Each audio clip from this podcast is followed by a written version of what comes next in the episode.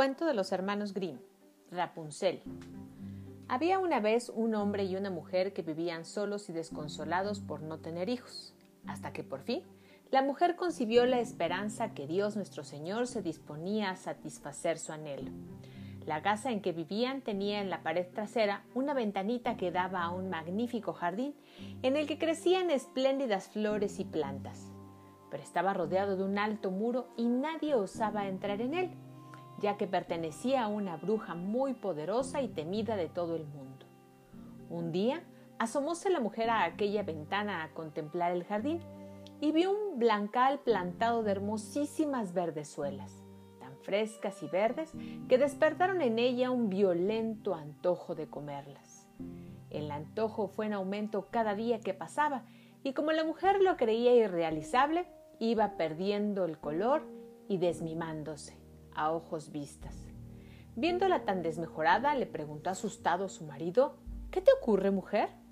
Ay, exclamó ella, me moriré si no puedo comer las verdezuelas del jardín que hay detrás de nuestra casa. El hombre, que quería mucho a su esposa, pensó antes que dejarla morir, conseguiré las verdezuelas, cueste lo que cueste y al anochecer saltó el muro del jardín de la bruja, arrancó precipitadamente un puñado de verdezuelas y la llevó a su mujer. Esta se preparó enseguida una ensalada y se la comió muy a gusto.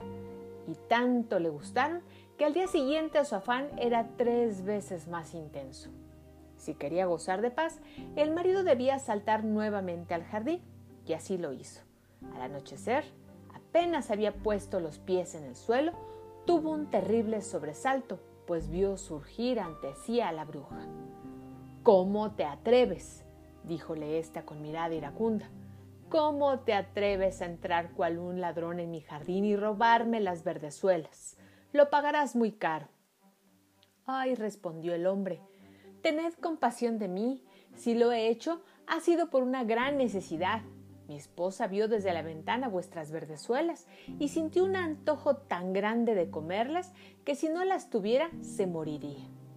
La hechicera se dejó ablandar y le dijo, Si es como dices, te dejaré coger cuantas verdezuelas quieras, con una sola condición. Tienes que darme el hijo que os nazca. Estará bien y lo cuidaré como una madre. Tan apurado estaba el hombre que se avino a todo y cuando nació el hijo, que era una niña, presentóse a la bruja y después de ponerle el nombre de Verdezuela, se la llevó. Verdezuela era la niña más hermosa que viera el sol. Cuando cumplió los doce años, la hechicera la encerró en una torre que se alzaba en medio de un bosque y no tenía puertas ni escaleras. Únicamente en lo alto había una diminuta ventana. Cuando la bruja quería entrar, colocábase al pie y gritaba Verdezuela, Verdezuela, suéltame tu cabellera. Verdezuela tenía un cabello magnífico y larguísimo, fino como hebras de oro. Cuando oía la voz de la hechicera se soltaba las trenzas, las envolvía en torno a un gancho de la ventana y las dejaba colgantes. Y como tenía veinte varas de longitud, la bruja trepaba por ellas. Al cabo de algunos años sucedió que el hijo del rey, encontrándose en el bosque, acertó a pasar junto a la torre y oyó un canto tan melodioso que hubo de detenerse a escucharlo. Era Verdezuela, que entretenía su soledad lanzando al aire su dulcísima voz. El príncipe quiso subir hasta ella y buscó la puerta de la torre, pero no encontrando ninguna, se volvió a palacio. No obstante, aquel canto lo había robado de tal manera que todos los días iba al bosque a escucharlo. Hallándose una vez oculto detrás de un árbol, vio que se acercaba la hechicera y la oyó que gritaba dirigiéndose a lo alto. Verdezuela, Verdezuela, suéltame tu cabellera. Verdezuela soltó sus trenzas y la bruja se encaramó a lo largo, alto de la torre. Si esta es la escalera para subir hasta allí, se dijo el príncipe, también yo probaré fortuna y al día siguiente, cuando yo comenzaba a oscurecer, encaminóse al pie de la torre y dijo, Verdezuela, Verdezuela, suéltame tu cabellera. Enseguida descendió la trenza y el príncipe subió. En el primer momento Verdezuela se asustó. Nunca había visto un hombre, pues jamás sus ojos habían visto algo parecido. Pero el príncipe le dirigió la palabra con gran afabilidad y le explicó, explicó que su canto había impresionado de tal manera su corazón que ya no había gozado de un momento de paz hasta hallar la manera de subir a verla. Al escucharlo perdió Verdezuela el miedo y cuando él preguntó si lo quería por esposo, viendo a la muchacha que era joven y apuesto, pensó, me querrá más que la vieja, y le respondió poniendo la mano en la suya. Sí, mucho deseo irme contigo, pero no sé cómo bajar de aquí. Cada vez que vengas, tráete una madeja de seda. Con ellas trenzaré una escalera y cuando esté terminada bajaré y tú me llevarás en tu caballo. Convinieron en que hasta entonces el príncipe acudiría todas las noches, ya que de día iba la vieja. La hechicera nada sospechaba hasta que un día Verdezuela le preguntó Decidme, tía Gotel, ¿cómo es que me cuesta mucho más subiros a vos que al príncipe que está arriba en, un santiamén?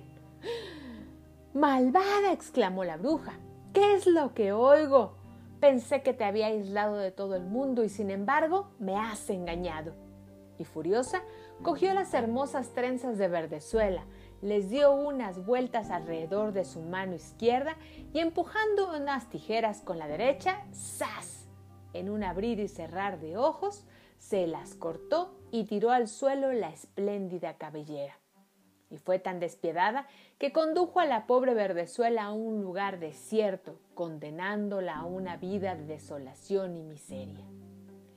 El mismo día en que se había llevado a la muchacha, la bruja ató las trenzas cortadas al gancho de la ventana, y cuando se presentó el príncipe y dijo Verdezuela, Verdezuela, suéltame tu cabellera, la bruja lo soltó, y por ellas subió el hijo del rey.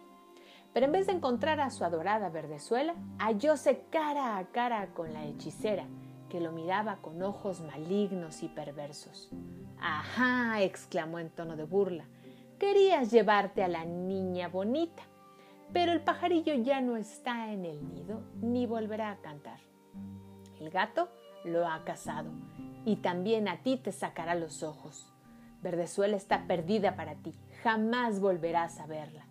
El príncipe, fuera de sí de dolor y desesperación, se arrojó desde lo alto de la torre.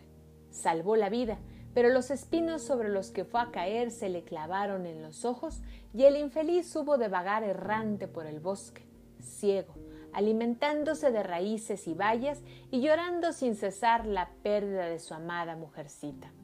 Y así anduvo sin rumbo por espacio de varios años, mísero y triste, hasta que al fin llegó al desierto en que vivía Verdezuela con los dos hijitos, gemelos, un niño y una niña, a los que había dado a luz.